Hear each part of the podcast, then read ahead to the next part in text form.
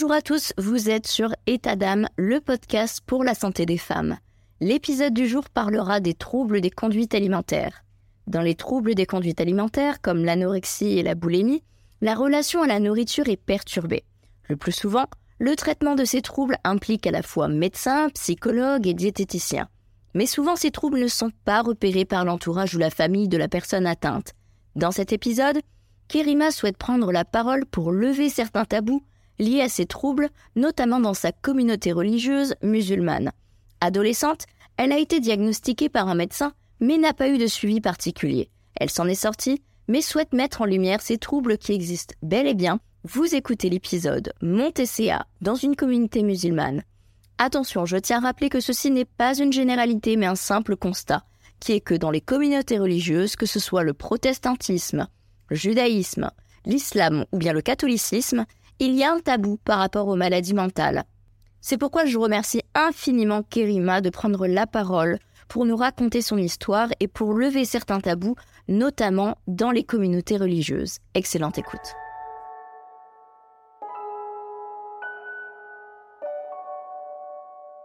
État d'âme, un podcast qui vous embarque dans l'esprit et le corps des femmes, avec des témoignages poignants, des histoires immersives prenantes et des interventions de professionnels de santé pour vous éclairer sur des sujets spécifiques concernant le corps et l'esprit.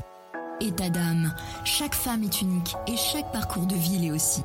Découvrez la femme dans tous ses états. État d'âme, un podcast de Stéphanie Jarry.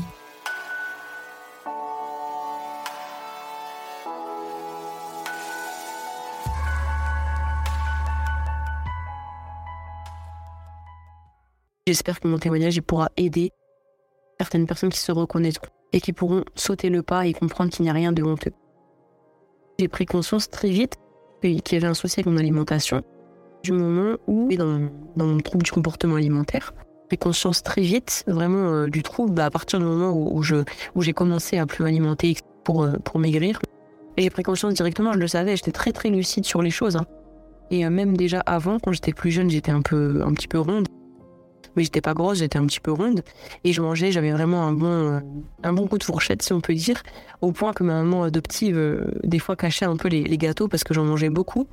Et je savais déjà que c'était pas trop normal. Enfin, je voyais par exemple, enfin, je sais pas que je le savais, mais je j'en prenais conscience au sens où je voyais ma, ma maman adoptive, mon père adoptif, mes frères et sœurs adoptifs, même ma, cousine adoptive, enfin toute les, ma famille, on va dire adoptive, je voyais tous ces membres manger normalement, euh, être rassasiés, manger une assiette. Et moi, chaque fois, je me disais, mais comment ça se fait que moi, je mange tout le temps et j'ai toujours envie de manger plus et j'arrive pas à m'arrêter, il faut que je mange des quantités incroyables. Donc déjà là, j'en ai pris conscience quand j'étais petite, mais ça m'a plus dérangé que ça. Mais c'est vraiment quand je suis tombée dans mon TCA d'anorexie que j'en ai pris conscience dès le début. En fait, dès le début, je savais que c'était, que c'était pas quelque chose de normal, euh, que j'allais rentrer dans quelque chose. C'est comme si je savais que j'allais, je savais pas forcément que j'allais rentrer dans quelque chose d'aussi grave, mais je savais que j'allais forcément déclencher quelque chose. Je le savais. J'étais très très lucide dessus. Mon TCA, je l'ai, je l'ai eu lorsque j'ai eu 15 ou 16 ans. Ça a commencé, je pense, vers la fin de mes 15 ans. Ça, ça a vraiment euh, pris de l'ampleur euh, à partir de mes 16, 17, 18, 19. Quand j'ai eu 20, 21 ans, ça a été un peu mieux. Et là, jusqu'à mes 27 ans, ça a fait que, euh, ça fait que s'améliorer, grâce à Dieu. Ça a vraiment commencé au début de mes 16 ans. Je n'étais pas encore convertie à l'islam. Donc j'étais euh, une jeune fille européenne qui vivait sa vie euh, tout simplement comme les autres jeunes de son âge. Tous les, un peu tous les jeunes à cette époque-là. Je voulais plaire, voilà, tout simplement. Je voulais, je voulais, je voulais plaire, je voulais qu'on me remarque, je voulais être belle. J'avais une, une amie qui avait toujours été un petit peu ronde. Est toujours connue comme un petit peu ronde, mais elle n'était pas grosse, mais elle était un petit peu ronde. Et elle est venue un jour au lycée, elle était très très amaigrie. Et je me rappelle qu'en fait, ça m'avait beaucoup beaucoup choqué. Ça m'avait beaucoup choqué. Et pas que moi d'ailleurs, mais moi, ça m'a même encore à l'heure actuelle, je me, souviens encore de son, son, corps et son visage. Ça m'avait énormément choqué. Elle était très amaigrie. Mais je me suis dit, même si elle, qui était un petit peu rondouillarde comme moi, elle a réussi euh, à, à devenir mince, moi, c'est sûr que lui arrive. En fait, ça a été vraiment le déclencheur, c'est de la voir aussi mince. Alors elle y a été pour rien, elle m'a pas donné de conseil. Enfin si, je me souviens qu'on avait discuté vite fait. Elle m'avait dit qu'elle se faisait des salades, ce genre de choses. Ça a été, enfin on n'a pas vraiment discuté plus que ça. Donc vraiment l'élément déclencheur, c'était vraiment de voir cette fille-là que j'avais toujours identifiée à une fille plutôt rondouillarde, euh, perdre du poids en fait, et tout simplement avoir beaucoup de monde qui ont parlé d'elle. Et je crois qu'à ce moment-là aussi, elle commençait à avoir un petit copain, il me semble aussi. Et je sais qu'en tout cas moi personnellement, bah, pour me sentir mieux dans ma peau, pour, voilà, pour plaire simplement. Je pense que c'est l'âge aussi où on a envie de plaire, on a envie de, de s'affirmer, d'être regardé. Et je sais que je me suis dit, moi aussi, j'ai envie que bah, qu'on me voit et que et qu'on me regarde et qu'on remarque que j'ai perdu du poids et finalement qu'on me remarque tout simplement en fait. J'avais envie de. J'étais amoureuse un peu d'un garçon, donc je me suis dit aussi, à mon avis, ça a dû jouer aussi cette chose-là, le fait de vouloir plaire. Ça fait déjà maintenant 10 ans que j'en ai parlé à ma tata. Donc ma tata, c'est ma maman adoptive, je l'appelle comme ça. Effectivement, ai dit que je voulais perdre du poids et que du coup, je me ferais plus que des, des salades. C'était un de mes, derniers repas avant de tomber vraiment dans le trouble. Je voulais manger que le midi de ce que je me souviens. Je m'étais fait une grosse salade de fruits, mais en fait, je me souviens qu'elle était super sucrée parce qu'il y avait plein de fruits dedans. Je me souviens que ma tata, elle n'avait pas vu ça d'un très beau oeil parce qu'en gros, euh, même si c'était c'était seul repas, il y avait quand même beaucoup de sucre dedans. Même moi, quand j'y repense maintenant, c'était un peu rigolo, enfin, c'était un peu ridicule, mais pas vraiment parlé en fait avec eux. Je pense qu'ils l'ont simplement vu et malheureusement, ils l'ont vraiment subi. C'est la raison pour laquelle c'est important de préciser mon TCA dans une communauté musulmane parce que euh, chez les Européens, moi je suis née, euh, je suis à moitié européenne, donc je suis franco-algérienne. Ma mère est française, mon père algérien et mes parents adoptifs, eux, sont français. Et du coup, j'ai une éducation à la française européenne traditionnelle. Je ne sais pas si c'est le cas pour, pour euh, toutes, les, enfin, toutes les familles européennes. Je ne descendais plus pour manger et ils s'en inquiétaient. C'est pas qu'ils s'en inquiétaient pas plus que ça, mais je leur disais non, je mange pas. Et en fait, dans les familles européennes, je sais pas si c'est comme ça pour toutes encore une fois, mais je leur ai dit à plusieurs reprises je ne mange pas, je ne mange pas. Ils se sont inquiétés. Euh, je voyais qu'ils étaient inquiets, mais ils me forçaient pas en fait. Ils m'ont peut-être forcé une ou deux fois, mais je voulais plus. Et du coup, ils n'ont pas forcé. La réponse, c'est que j'en ai pas forcément parlé avec eux. Ils l'ont vu. Ils, le subissaient en fait. Ils le vivaient avec moi. Je pense qu'ils s'inquiétaient pour moi, c'est sûr. Je les voyais, ils se posaient des questions, ils me posaient des questions, ils s'inquiétaient. C'était plus possible, du coup, euh, ma tata, du coup, m'a amené au médecin, au docteur. Mais euh, je sais, je sais qu'ils s'inquiétaient vraiment pour moi quand même. Même si, voilà, ils n'avaient pas la façon de faire, de vouloir me forcer, m'imposer. Parce que tout simplement, c'est pas une éducation, en fait. Euh, enfin, ça fait pas partie de l'éducation que j'ai reçue de forcer, même s'il n'y avait pas de souci pour, par exemple, des fois me crier dessus ou quand je faisais mal les choses, mais ils me forçaient pas, en fait. Si je voulais pas, je, tout simplement, je ne faisais pas. En fait, je pense que les anecdotes, c'est des, choses qu'il faut dire parce que c'est des tranches de vie, c'est des moments de vie, plutôt des instants de vie, qui peuvent des fois être révélateurs en fait euh, aux personnes qui nous écoutent. Je me souviens, j'étais en classe, en cours de français, et j'étais mais morte de faim. Je me vraiment, enfin, quand j'y pense, je sais, en fait, quand j'y pense, c'est ça qui est incroyable, c'est que maintenant, dix ans après, et même déjà, ça fait déjà plusieurs années que je, je me sens plus capable de faire ça. Et en fait, je me dis quelque part, Dieu soit loué, mais voilà, le TCA, dans son côté obscur et dans son côté euh, très, euh, très malsain, il, il, te dit, mais en fait, t'es plus capable de faire ça, regarde, t'es devenu nul.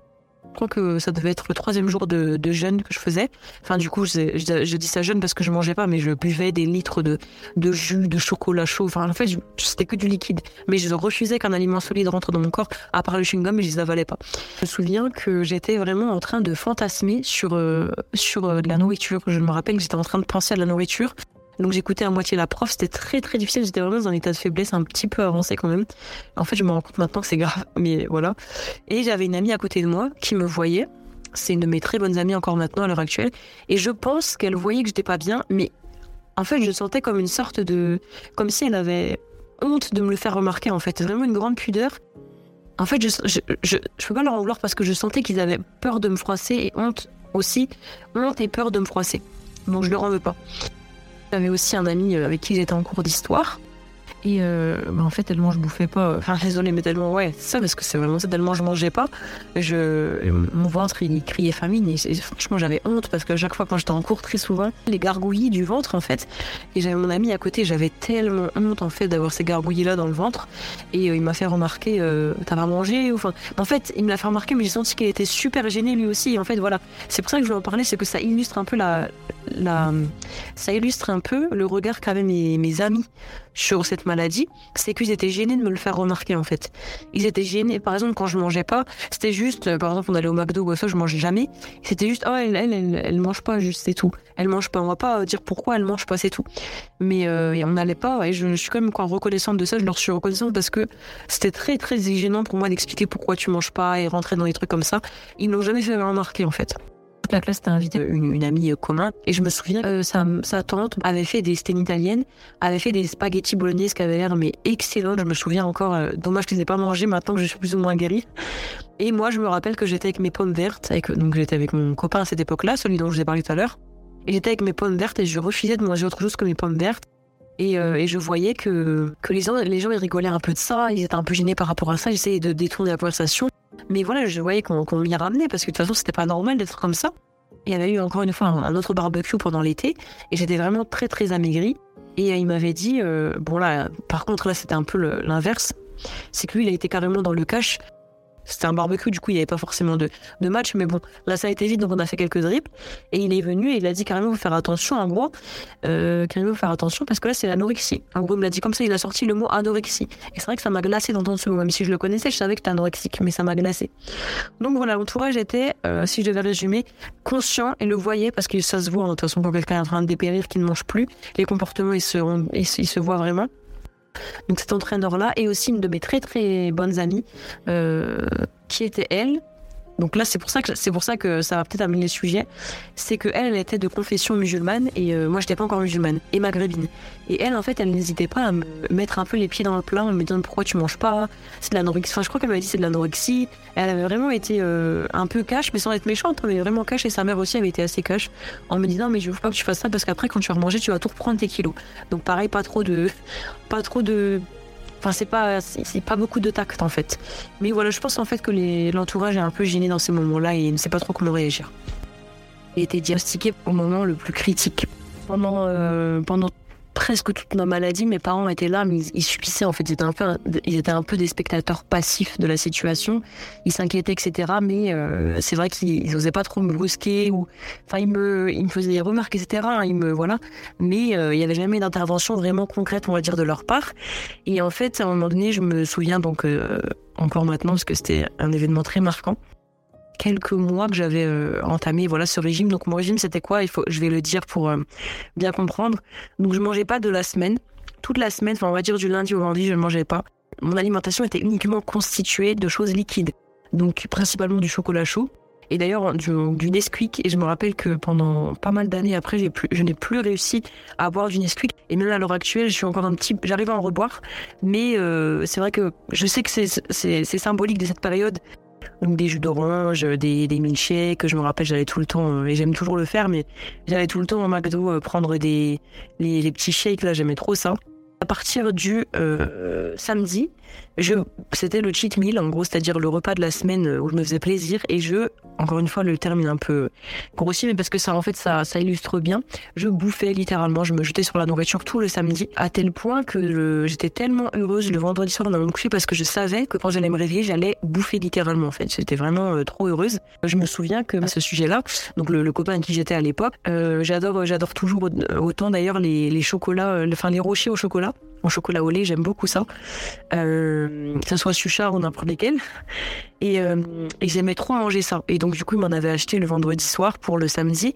Et, euh, et je me souviens qu'on était, euh, euh, on était dans la voiture et j'avais déjà, il était venu me chercher euh, la gare, enfin bref, avec mon père, mon père adoptif, et j'avais déjà commencé à aller bouffer tellement, je dis vraiment ce terme volontairement, c'est pas manger, c'était vraiment, je bouffais vraiment.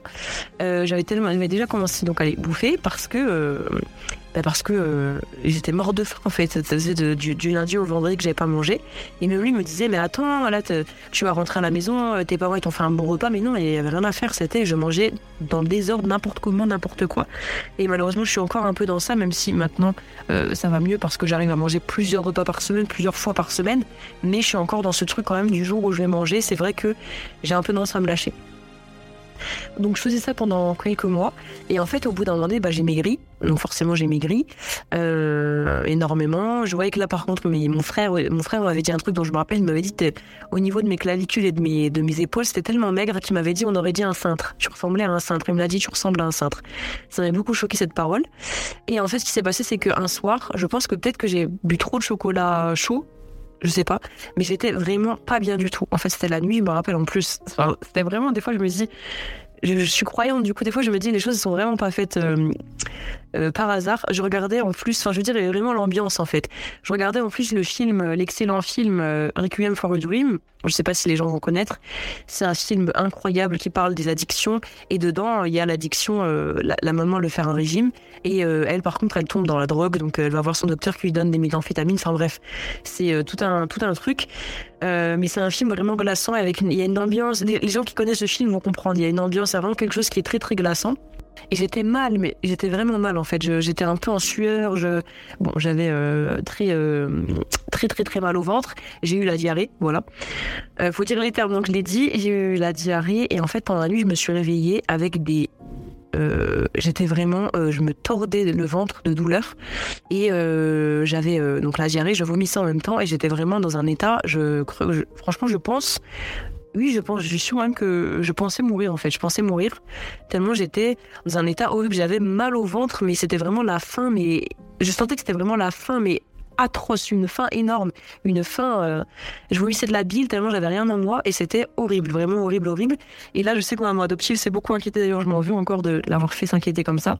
Elle s'est beaucoup inquiétée énormément inquiétée. Le lendemain matin, elle a fait venir mon docteur de famille, mon médecin de famille à la maison il lui a dit qu'effectivement, euh, j'étais anorexique et qu'il fallait que je me reprenne en main parce que sinon je, serais, je hospitalisée. Donc dès le lendemain matin, j'appelle ma tata, donc mon adoptive, ma tata m'a fait des tartines pour que je les mange. Je m'en souviens très bien de tartines au fromage.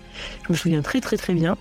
Et euh, à, peine euh, quelques heures après, quand ça allait mieux, je crois que c'était quelques heures après ou le lendemain, je sais plus. je suis, c'est pour vous dire en fait, je le dis pourquoi, pour vous dire à quel point, subhanallah, à quel point c'est vraiment une emprise en fait psychologique. Euh, à partir du moment où j'allais mieux, j'ai remangé un peu des etc. J'ai été, j'ai sauté directement sur mon vélo d'appartement dans la chambre. Et je me rappelle que ma, maman adoptive m'a dit mais c'est n'importe quoi et tout, tu fais n'importe quoi. Mais j'étais, elle savait très bien que j'étais inarrêtable. En fait, c'est psychologique. Donc c'est vraiment pour montrer à quel point le l'emprise elle est incroyable en fait. Alors que j'étais quasiment, enfin moi je pense que vraiment j'étais pas loin de, je sais pas si j'étais pas loin de mourir, mais j'étais vraiment dans un sale, sale, sale état. Et pourtant dès que ça a été mieux, ça faisait même pas quelques heures, dès que ça allait mieux, pardon, j'ai sauté, sauté en fait sur le vélo d'appartement pour éliminer les quelques pauvres calories que j'avais prises.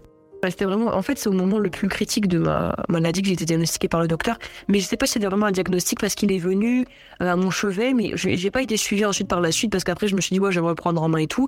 Même si en fait je me suis jamais vraiment représentée parce qu'à l'heure actuelle je suis encore dans ces troubles, même si ça va beaucoup mieux, Dieu soit loué. Mais voilà, je pense que c'est une maladie qui nous accompagne toute la vie. Et donc voilà, le message que je pourrais faire passer aux personnes qui m'écoutent, euh, c'est vraiment aller voir dès le début votre médecin. Bon après évidemment quand on est dans la maladie, on est un petit peu dans le déni, mais du moins si des proches de personnes comme ça m'écoutent, n'attendez pas en fait, allez vraiment voir un médecin, forcez-les à, aller voir un médecin pour avoir un suivi. Vraiment, dès, dès le début, c'est super important. Je pense aussi que euh, dans les familles les plus euh, traditionnelles, on va dire, euh, de culture maghrébine africaine, vu que c'est vraiment la femme qui est censée être au fourneau, c'est la femme qui voilà, qui est censée un peu tout faire, et surtout être à la cuisine, je pense que c'est d'autant plus un facteur, euh, un obstacle en fait pour ces femmes-là qui souffrent malheureusement de troubles du comportement alimentaire, parce qu'étant donné que c'est elles qui sont à la cuisine, ben, en fait elles ont une double pression. En mode c'est moi qui fais à manger, donc je suis confrontée à la nourriture. Et je vais pas en plus de ça dire que je suis anorexique ou je vais pas me plaindre alors que, enfin, genre c'est moi qui cuisine en fait, c'est moi qui est confrontée aux aliments, c'est moi qui est confrontée au fourneau. Je pense qu'il y a un peu de ça qui joue, euh, mais là c'est c'est pas pour. Je pense pas que ça, concerne les personnes d'ici, mais peut-être que, c'est encore une fois, c'est des hypothèses. Peut-être que euh, le fait euh, que, bah voilà, dans certains pays de culture maghrébine, il n'y ait pas forcément autant d'abondance que dans d'autres pays, européens. C'est pas du tout pour critiquer, hein, c'est juste un fait. Voilà, c'est pas la vie, elle est pas aussi facile dans certains pays que, que dans d'autres. Et peut-être que le fait aussi de vivre dans des pays dans lesquels déjà la survie c'est déjà quelque chose d'important, et eh bien forcément on va pas en plus rajouter nos problèmes d'anorexie parce que c'est vu comme ouais c'est des problèmes de bourge, c'est des problèmes occidentaux, c'est des problèmes euh, de blanc quoi en gros. Et donc du coup je pense que euh, ça peut être aussi un obstacle ça le euh, c'est ce composante là. Même si de façon générale c'est vrai que en général quand tu n'as pas je sais pas si on peut tomber dans l'anorexie quand on est vraiment démuni en fait. Je pense que c'est vrai que quand on dit c'est un problème de, de bourge, c'est un peu vrai au sens où il faut déjà avoir de la nourriture pour s'en priver. Mais je pense aussi que euh, cette réflexion-là, du coup, elle, euh, elle prive un peu les personnes qui sont dans cette situation, euh, qui sont qui viennent de milieux démunis et qui pour autant sont comme ça, parce que en gros, on leur colle à la figure que ouais, c'est pas tes problèmes. Toi, toi, t'es pas bourge, t'es pas riche, t'es pas blanc, donc tu peux pas faire ce genre de, de caprice-là. Mais encore, ça, encore une fois, ce sont vraiment des, des hypothèses. Mais il est évident qu'il y a un, gros, une grosse différence de traitement dans la, dans la communauté maghrébine, on va dire musulmane, et au niveau de, je sais pas, une communauté plus européenne. C'est beaucoup mieux accepter les troubles du comportement alimentaire, les troubles psychologiques en général, dans les communautés plus européennes, plus occidentales, que dans les communautés plus traditionnelles euh, maghrébines, musulmanes. Il faut savoir que quand je me suis convertie donc à 24 ans, il y a maintenant 3-4 ans, parce que j'ai bientôt 28 ans, donc on va dire 4 ans, j'allais déjà mieux. En fait, euh, moi j'ai commencé à aller mieux quand j'ai eu 23, 24 ans, même 22. Ça allait mieux parce que je mangeais euh, plus régulièrement dans la semaine.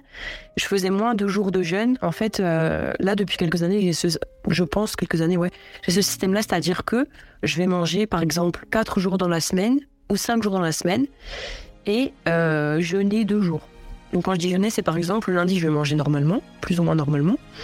Euh, même si j'ai encore du mal à manger le midi. Euh, et c'est même pas que j'ai pas faim, c'est même pas que j'ai peur de grossir, c'est que en fait, quand je travaille, vraiment, je j'ai pas le temps en fait. Mais bref, par exemple, je vais manger le lundi, on va dire normalement. Le mardi, je vais pas manger.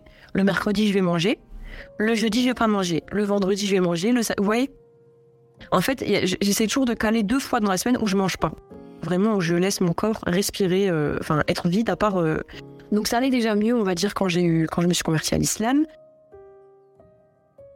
Même si euh, je sais que là, il y a très très très récemment, j'ai fait des ateliers d'auto-hypnose avec une, une sœur très très euh, très compétente, une psycho neuronutritienne qui a beaucoup de casquettes, euh, qui a beaucoup de casquettes, fait beaucoup de choses. Elle m'a, elle m'a appris, même si je le sais, je l'avais perçu plus ou moins, mais elle m'a on va dire, m'a confirmé sur le fait, conforté sur le fait que, effectivement, les troubles du comportement alimentaire, les troubles psychologiques de façon générale dans la communauté musulmane et dans les communautés, je pense, hein, euh, religieuses, comme tu l'avais bien dit, c'est vraiment pas, euh, c'est pas quelque chose qui est aussi bien accepté, aussi bien reconnu plutôt euh, que dans d'autres communautés, je sais pas, européennes ou ailleurs en fait. Parce qu'il y a vraiment ce truc de, en tout cas là, je parle de dans la communauté musulmane, même plutôt maghrébine. J'ai plutôt tendance à dire ça parce qu'on n'a rien à voir avec l'islam. En fait, je pense que c'est encore une fois maghrébin culturel. Il y a euh, cette, femme-là, Aziza, avec qui j'ai fait l'auto-hypnose, m'expliquait, et c'est vrai que je l'ai reconnue, je l'ai vue. Elle disait qu'en fait, par exemple, si tu vas être une personne boulimique, voilà, avec des, dans, une, dans un environnement maghrébin, donc tu vas forcément beaucoup manger, que faire vomir ou pas, ça c'est, en général, on cache les choses, mais on va dire que les parents, les personnes qui entourent, ils vont simplement dire, oh, mais il mange beaucoup, elle mange beaucoup, elle a une bonne fourchette, elle est, elle est gourmande, elle, elle exagère un petit peu. Mais jamais on va aller dire ah mais peut-être qu'elle a un trouble derrière, peut-être qu'elle a quelque chose de psychologique, peut-être qu'une personne anorexique, on va dire elle est super mince, elle ne mange pas, et on va pas dire euh, on va pas dire euh, elle est anorexique. Et j'avais justement j'ai parlé un peu un peu plus tôt dans le podcast de ma une de mes meilleures amies euh, anciennement qui était elle musulmane quand moi je l'étais pas, enfin je l'ai rencontrée quand elle quand je l'étais pas encore. Et elle m'avait fait des, des remarques un peu en me disant toi t'es anorexique etc. Mais pour autant, c'est vrai que elle, j'avais remarqué, parce que en fait, c'est un truc, je sais pas si c'est un radar, mais quand on est soi-même dans les troubles du comportement alimentaire, on remarque très vite les personnes qui en ont en fait. Et, euh, moi, je pense qu'elle en avait aussi un petit peu parce que pendant souvent, elle mangeait pas. Et je sais pas si c'était par rapport, euh, je sais pas si c'était par rapport euh, à des problèmes psychologiques, voilà, de TCA, mais elle mangeait pas. Et je sais qu'elle me parlait très très souvent de son, enfin, elle aimait bien rappeler, dire oh je suis mince, qu'elle est très très mince, même un peu maigre. Elle aime bien rappeler qu'elle était maigre, qu'elle était mince, qu'elle était. Enfin, souvent elle me le rappelait. Et des fois, elle me... ça a été à l'origine des fois de, souffrance pour moi parce que je savais qu'elle. Enfin, elle savait concrètement, puisqu'elle m'en parlait, elle remarquait que j'avais des problèmes du comportement, des troubles du comportement alimentaire. Et je comprenais pas pourquoi elle me disait ça parce que forcément, chez moi, ça a créé en fait une sorte de jalousie, de frustration, puisque moi-même j'étais dans le dans l'anorexie. Mais tout ça pour dire que euh, je pense qu'il y a des exceptions, des personnes comme ça qui savent ce que c'est. Mais de façon générale, puis voir une différence de traitement parce que comme je te disais, dans cette communauté, euh, en général, voilà, on, ne reconnaît pas que c'est un trouble psychologique. Et dans beaucoup de choses, en fait, c'est pas que dans les troubles du comportement alimentaire. Il y a beaucoup de choses qui font que, euh, par exemple, rien que moi je le sais parce que je l'ai vécu, rien qu'aller voir un psychologue, quand tu, euh, comment dire, quand tu vas en parler à des personnes qui sont par, exemple nées au bled ou, ou même qui sont ici mais qui voilà ils sont fort attachés à leur tradition, leur culture. Ah pourquoi faire? C'est pour les fous, ça sert à rien, c'est n'importe quoi. Tu vois, c'est vraiment quelque chose de très euh, en fait, il y a une, je sais pas si c'est une méconnaissance ou un mépris de la cause, euh, enfin, de, du monde plutôt psychologique, du monde, euh, voilà, ce, monde-là, je sais pas, je, j'ai l'impression que c'est pas trop reconnu. Euh, moi, par exemple, quand me, quand j'ai rencontré mon mari, je lui ai pas dit tout de suite, mais je lui ai parlé un peu de tout ça. Et lui, c'est pareil. Je sais qu'il me dit oui pour me faire plaisir parce que je l'ai repris à plusieurs reprises et il en a barre. Mais je sais qu'il comprend pas trop, en fait. Pour lui, il me disait juste, mais non, c'est dans ta tête. Alors oui, par contre, il avait raison, c'est dans ma tête, mais pour lui, en fait, c'était juste que j'avais pas envie de manger, que je faisais pas d'efforts c'est beaucoup plus profond que ça, que c'est non, c'est une véritable maladie, que c'est des mécanismes que tu que tu maîtrises pas forcément. Enfin, voilà, c'est une souffrance en fait. Et c'est vrai que moi j'ai vu quand même un peu ce, manque de de considération un peu dans les troubles psychologiques de façon générale par rapport à la communauté maghrébine. Il y a un peu cette ouais ce manque d'estime, ce manque de considération. On n'en fait pas tout un foin en fait. Très vite on passe à autre chose ou alors c'est un jean ou c'est voilà il faut, faut faire une prière donc un exorcisme mais on mais on va pas se dire oui forcément il y a des il y a des il y a des, des racines psychologiques il y a quelque chose à, fouiller. C'est d'autant plus difficile moi euh, j'ai grandi dans une famille européenne, mais je pense que si, bah, comme, comme je, l'évoquais pardon, avec euh, la sœur Aziza, euh, je pense que les jeunes filles qui, grandissent en fait dans des familles musulmanes, euh, maghrébines plutôt maghrébines, je vais arrêter de faire l'amalgame, euh, mais du coup forcément, presque forcément musulmanes, souvent ça, suit, euh, et qui ont ce trouble du comportement alimentaire, je pense que ça doit pas être facile pour elles en fait, parce que il y a quand même tout ce poids de voilà de de l'incompréhension du trouble psychologique en fait. Tu fais des manières, tu manges juste pas assez, t'es juste trop maigre, t'es juste trop gros. Ma conversion m'a aidé de façon générale dans toute ma vie, hein, évidemment, quand on, quand on emprunte le chemin de, de la foi, de façon générale, euh, que ce soit de n'importe quelle religion, je parle vraiment de foi, je, je différencie bien foi et religion. La foi, elle peut être euh, dans n'importe quelle religion. Je pense que ça apporte un apaisement, euh, ça apporte un apaisement global à tous les niveaux. Je sais que ça m'a beaucoup apaisé par rapport à mes relations sociales, mes relations avec mes parents, euh, mes relations avec moi-même et forcément mes relations avec mon corps. Pas forcément avec mon alimentation parce que j'ai continué un peu, euh, ça n'a pas forcément changé les choses, mais avec mon corps, oui, parce que première chose, j'ai appris qu'il y avait des choses plus importantes que le matériel. Forcément, quand on passe d'un référentiel euh, uniquement matériel. Voilà, moi j'avais pas de religion, j'avais pas de foi, je croyais pas en un transcendant, en, quelque chose de transcendant, en un être transcendant. Euh, voilà, je croyais pas en Dieu tout simplement. Donc forcément j'avais un référentiel qui était très matériel en fait, très matériel et très euh, uniquement basé sur cette vie-ci, cette vie-là éphémère, c'est ici-bas. Tandis qu'après m'être converti, bien évidemment, ben, j'ai compris et j'ai appris que il y avait un Dieu, que c'était pas, que c'était une vie qui était éphémère, que la vie, de toute façon, qu'on soit musulman, croyant ou même athée, on voit bien qu'elle passe vite, et que du coup, il fallait pas, euh, en fait, euh, passer, il fallait pas en fait s'éterniser dans, dans, dans, cette vie, même au niveau de, même au niveau en fait euh, de nos considérations, ça sert à rien de, de s'éterniser, ça sert à rien de, de stresser, ça sert à rien de se faire du mal, alors qu'on sait que qu'on soit croyant ou non, de toute façon, la vie elle passe vite et puis euh, et tout tout n'est que temporaire. Donc forcément, la conversion elle m'a aidé à relativiser par rapport à tout ça, par rapport à l'éphémérité de la vie et du coup du fait que qu'il fallait pas que je, que que je que ma vie tourne autour de, de questions en fait aussi futiles finalement que l'apparence. Donc ça m'a aidé par rapport à ça, ça m'a beaucoup apaisé. Et puis j'ai compris, enfin j'ai appris plutôt à placer ma confiance dans le divin. Du coup, euh, je, fais beaucoup de prières en fait par rapport à ça, pour, euh, pour euh, voilà, pour pour m'apaiser par rapport à ça, je lui demande des choses par rapport à ce, cette maladie. Et forcément, vu que maintenant ma confiance, elle est plus uniquement en moi, en mes capacités, mais en celles divines, qui sont autrement plus élevées, bien évidemment, et eh bien forcément, ça m'a apaisé parce que je sais que les choses, elles sont plus entre mes mains. Voilà. En tout cas, je, je, fais les causes et ensuite le reste appartient à Dieu, comme on dit. M'a aussi beaucoup apaisé au niveau, au niveau d'apparence, euh, parce que Étant donné que j'ai porté le voile directement, donc le hijab, je l'ai porté directement après m'être converti. J'ai voulu vraiment, par rapport à mes parents adoptifs, euh, faire, le faire tout en même temps. En gros, je me suis converti, j'ai porté le voile comme ça, c'était fait, en gros.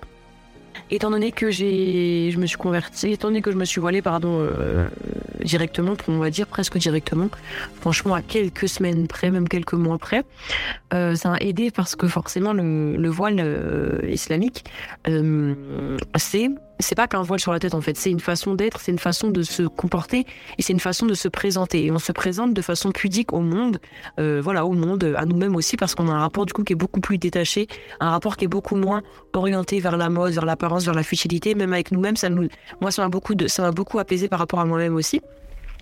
Et forcément, le fait d'être voilé, le fait d'avoir mon corps qui était plus ou moins euh, couvert et moins mis en avant, euh, parce que je suis pas encore je suis pas euh, totalement couverte, enfin je suis pas couverte absolument euh, de façon très très très très large, même si je tends plus ou moins à l'être. Mais voilà, de toute façon, il y, a quand même eu un, réel avant-après dans mon, dans mon habillement.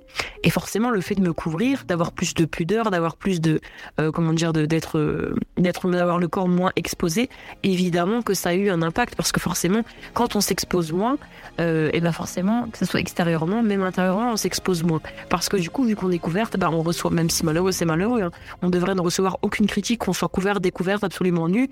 C'est bien évident, mais Mais forcément, quand on se, quand on s'expose moins, ben, on reçoit moins de critiques ou de, de, regards, de, bref, toutes ces, toutes ces interactions euh, au niveau de, de l'extérieur. On en reçoit moins sur notre corps, sur nous-mêmes.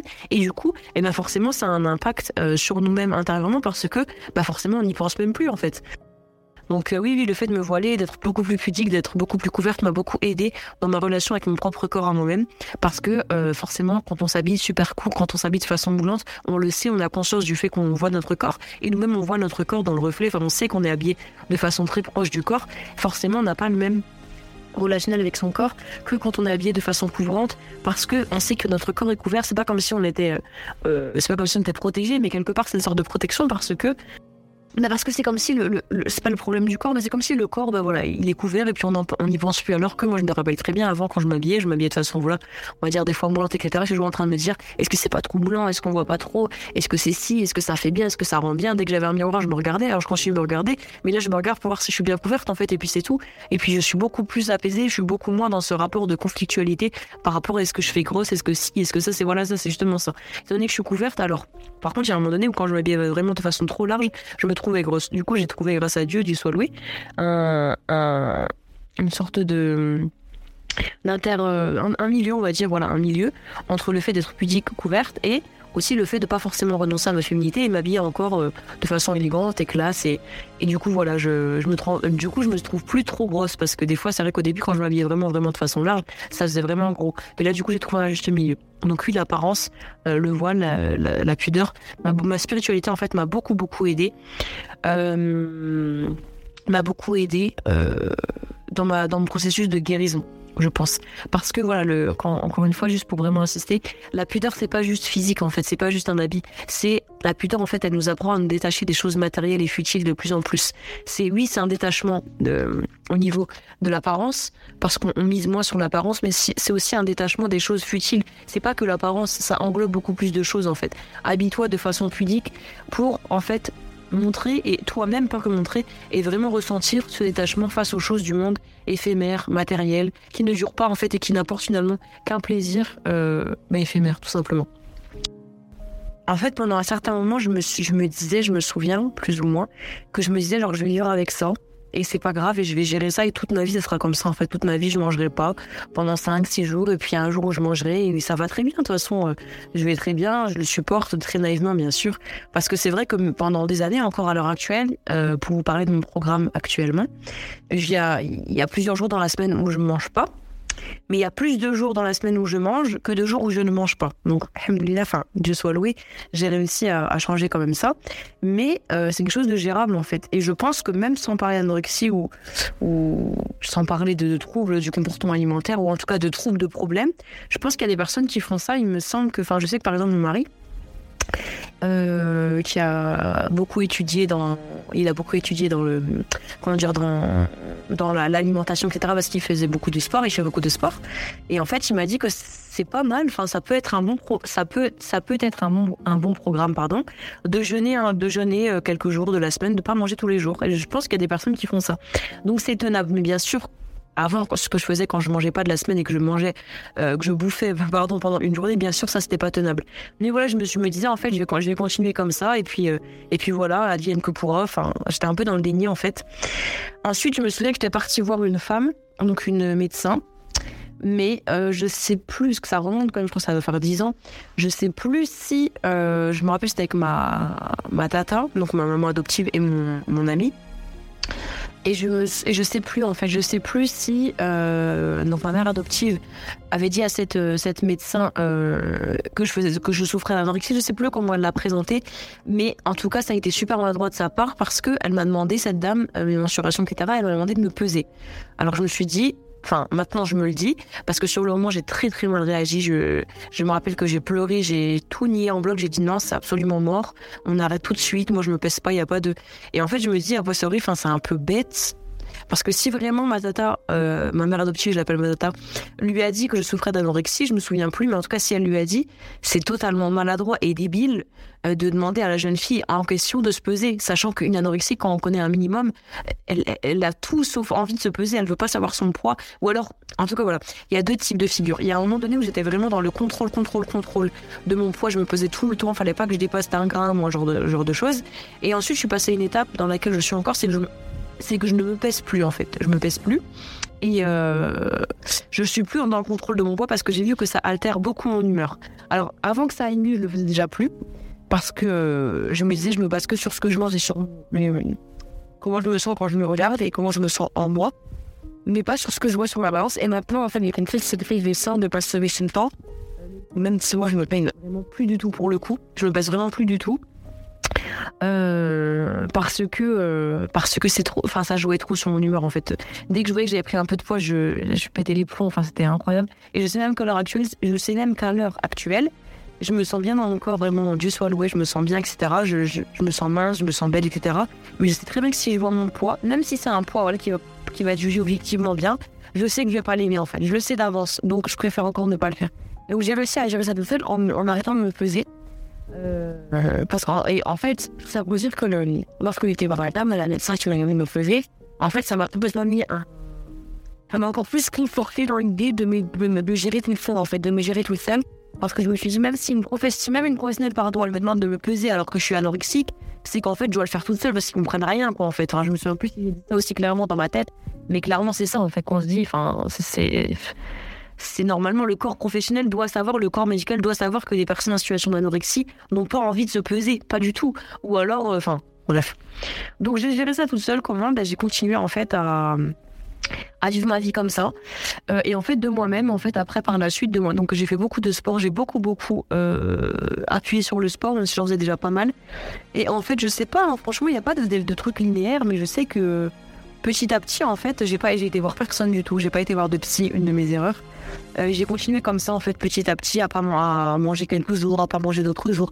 J'ai vraiment continué. Et en fait, en fait, je pense que vraiment la guérison a été au niveau de la religion, parce que même si déjà avant ça allait mieux, je sais qu'en tout cas la religion elle m'a beaucoup aidé, au sens où, voilà, je me suis détachée de toutes ces considérations un peu matérielles, un peu, euh, comment dire, un peu, euh, un peu éphémères pour, euh, pour me concentrer sur l'essentiel. Donc en fait, je me suis guérie de moi-même. J'ai continué à continué mon programme tout en le euh, en amoindrissant, c'est-à-dire en faisant maintenant, en passant à plus de jours, en, en, passant à plus de jours dans lesquels je mange que de jours dans lesquels je ne mange pas. Et, euh, et voilà. Et là récemment, il y a vraiment pas très longtemps, euh, je suis allée voir une psychologue et je, je compte lui en parler. Euh, je compte lui en parler. Enfin, j'en ai déjà parlé, mais je sais que dans les séances de venir, je vais en parler. Et avant ça, j'ai euh, déjà parlé de ma sœur Aziza, qui est une euh, psychoneuronutritienne, et avec qui j'ai parlé de tout ça en fait. Euh, et j'ai réussi, enfin, bien sûr, je suis pas sortie, hein, pour moi, c'est une maladie de, la, de, laquelle on ne sort jamais. Mais euh, du moins, je vis avec, on va dire, euh, un peu mieux qu'avant. Et je me gère, je m'auto-gère, bien sûr. Moi, je, crois en Dieu, donc je sais que j'ai l'aide divine et la bénédiction divine derrière tout ça. Mais c'était un parcours du combattant et ça allait encore. Et je sais très bien qu'en fait, ça sera jusqu'à la fin de ma vie. Euh, et je pense que même si je me fais aider, en fait, mon rapport à l'alimentation, il a tellement été marqué, il a tellement été euh, détraqué que finalement, ce sera toujours un rapport complexe, en fait. Même si ça peut devenir un rapport affectueux, maintenant, je suis un peu dans un rapport affectueux, euh, mais je sais que ce sera jamais un rapport normal. Si je pouvais dire une chose à l'adolescente que j'étais, je me serais dit de me faire confiance, d'être bienveillante envers moi-même et bah, d'aller vers le divin en fait, parce que clairement c'est la chose qui m'a sauvé la foi. Donc je pense que je, à cette adolescente-là, je lui dirais, je lui dirais que tout passe et que ça ira et que ça sert à rien de se stresser autant. Je pense pas que je lui dirais de pas le faire parce que c'est mon chemin de vie qui m'a mené là où je suis, qui fait que et finalement franchement cette maladie elle m'a beaucoup, euh, je sois loin, elle m'a beaucoup aidé en fait. Cette maladie elle m'a beaucoup aidé parce qu'elle m'a fait prendre conscience à quel point j'étais forte. Vraiment. Donc, euh, je dirais à cette adolescente de ne pas être aussi stressée que ça, que ça va passer, de pas se faire tant de mal que ça, et, de pas être autant dans le contrôle. Parce qu'en fait, je, pensais vraiment contrôler, je pensais vraiment que dès que j'allais manger un truc, j'allais grossir, etc. Alors que pas du tout, en fait. Euh, pas du tout. À l'heure actuelle, je, me fais quand même plaisir, ça va beaucoup mieux, et j'ai toujours. euh, Enfin, je, grossis pas, ou enfin, je suis bien, en fait, dans mon corps. Donc, je dirais de se faire confiance, et euh, enfin, de pas s'en faire autant, que ça va aller, en fait. Vraiment, ça va aller. j'ai pas que j'ai pas que tu n'as pas besoin d'être autant dans le contrôle, la discipline, parce que euh, fais-toi confiance et fais confiance à ton corps et fais confiance à la nature en fait qui est tellement bien faite. Je pense que c'est c'est ce que je me dirais. Et euh, forcément, je lui dirais de pas faire de régime aussi drastique, mais comme j'ai dit, en fait, ce combat-là, il m'a, ce combat-là, euh, il a fait il a fait euh, en sorte que je sois devenu quelqu'un d'aussi fort. Et franchement, je, sans, me vanter ni quoi que ce soit, il y a vraiment une chose que j'aime bien en moi, c'est ma détermination. Je suis quelqu'un de très déterminé et de très. Euh, qui a beaucoup de force en elle. Euh, Dieu soit loué encore une fois. Et je pense que je voudrais pas. je voudrais pas annuler ce passé en fait. Je voudrais pas, si je pouvais revenir en arrière, je l'effacerais pas parce que vraiment ça a contribué à forger encore plus ma détermination. Vraiment, vraiment, vraiment. Je pense que si un professionnel qualifié m'avait donné un suivi, euh, quelqu'un de voilà, un médecin quoi que ce soit dès, le début, euh, je pense que je m'en serais sorti beaucoup plus rapidement. Je pense. Je pense. Mais en fait, l'anorexie qui est en moi, c'est pour ça que je te dis que, en fait, on sort jamais de cette maladie. Enfin, jamais vraiment. L'anorexie qui est en moi euh, vient de se dire à l'instant, ouais, mais en même temps, t'aurais pas perdu autant de poids, donc, euh, donc ça aurait peut-être pas valu la peine. C'est ça qui est fou, en fait. C'est qu'on reste toujours, malgré des années, je parle vraiment de moi, je reste toujours dans ce mécanisme un peu malsain de, de pensée un peu malsaine. Mais, euh, encore une fois, je, c'est bien de dire, oh, dommage si seulement il y avait eu ça, il y avait eu ci. Mais en fait, moi, je suis fière, je suis fière de mon combat et je suis fière de, de ce qui s'est passé, en fait. Et je suis fière d'avoir été cette personne parce que, comme je l'ai dit juste avant, vraiment, c'est vraiment cette maladie qui m'a fait prendre conscience à quel point j'étais quelqu'un de fort, en fait. Je savais déjà que j'étais quelqu'un de fort. Mais vraiment, ça m'a fait prendre conscience qu'à travers les assets que je faisais, les jeunes, toutes ces choses, je me suis rendu compte, je suis pas du tout en train de faire l'éloge de ça, hein, pas du tout. Mais j'ai vraiment pris conscience à quel point j'étais quelqu'un de fort mentalement et physiquement. Donc je pense que si j'avais eu effectivement un suivi professionnel, euh, je m'en serais sorti beaucoup plus rapidement, mais mais j'aurais peut-être pas autant forgé ma détermination et mon caractère. Peut-être, je sais pas. Mais euh, effectivement, bien sûr, quand on est pris à temps, quand on est pris en charge à temps, euh, ça nous aide. Alors bien sûr, je suis pas en train de dire aux gens, euh, ne, vous prenez pas en charge comme ça, vous serez plus fort. Non, bien sûr que non. Moi, ça a été mon parcours de vie parce que c'est Dieu qui a décidé ça, c'était mon destin. Mais si, mais évidemment, si vous avez l'occasion d'être prise en charge dès le début, c'est évident. Enfin, mais après, en fait, c'est même pas ça. C'est qu'en en fait, on n'a pas envie parce qu'on est dans le déni dès, dès, dès, enfin, dans le début de notre, de notre maladie. Je pense surtout au début on est vraiment dans le déni et on a envie de. C'est très malsain, hein, c'est très. Voilà, c'est pour ça qu'il faut lever le tabou, c'est très malsain, c'est très bizarre. Mais on est dans la complaisance par rapport à la maladie. On a envie de rester dedans, en fait, parce que c'est notre truc, c'est notre truc qui fait. Voilà, c'est carrément l'anorexique, c'est carrément perdu du poids, c'est notre marque de fabrique, en fait.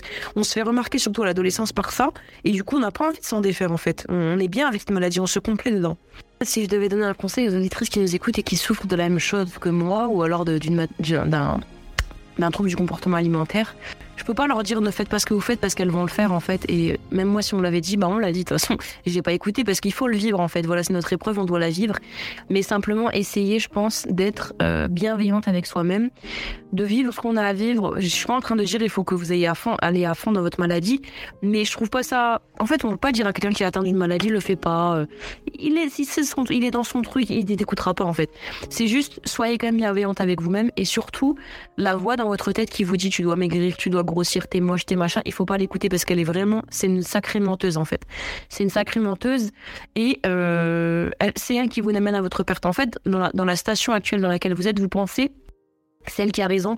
Vous pensez que vous êtes moche, vous pensez que vous devez perdre encore 10 kilos alors que vous êtes déjà au bord pour être belle. Vous pensez que, voilà, vous pensez toutes ces choses qu'elle vous, vous suggère, mais c'est pas vrai. Moi, dans la religion, on dit que c'est du west-west, c'est-à-dire ce sont des pensées qui viennent du diable, des pensées mauvaises, qui est euh, corruptrice, on va dire, mais c'est pas des vraies pensées. Il faut, il faut écouter son cœur et non pas euh, toutes ces, ces mauvaises choses. En fait, on le sent quand c'est des pensées malsaines.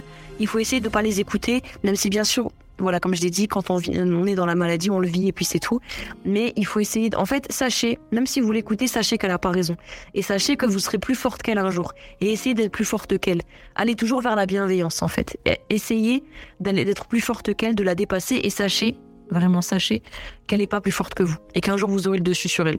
Et par rapport aux femmes qui sont voilà dans, le même cas que moi, dans une religion quelle qu'elle soit, euh, dans laquelle il est un peu mal vu en fait d'être euh, dans laquelle il a un peu mal, enfin dans laquelle les troubles, voilà, psychologiques en, tout genre sont mal vus, euh, dans laquelle, enfin ces femmes-là qui sont dans des familles qui ne prennent pas au sérieux ces, troubles-là, en fait, euh, casser les tabous. Moi, je suis toujours en train de le dire sur ma page Instagram, surtout, arrêter. En fait, il faut casser les tabous, il faut arrêter d'avoir honte. La pour les musulmans qui m'écoutent, les arabes, les maghrébines, elles doivent passer de l'autre côté. En fait, il n'y a pas de honte à être malade, il n'y a pas de honte à être anorexique, il n'y a pas de honte à avoir des troubles du comportement alimentaire, à se faire vomir, il n'y a pas de honte. En fait, c'est comme ça. C'est une épreuve. Il y a des personnes qui sont alcooliques, il y a des personnes qui sont, euh, qui sont euh, droguées, il y a des personnes qui, voilà, c'est tout. C'est une épreuve comme une autre que Dieu vous a donnée.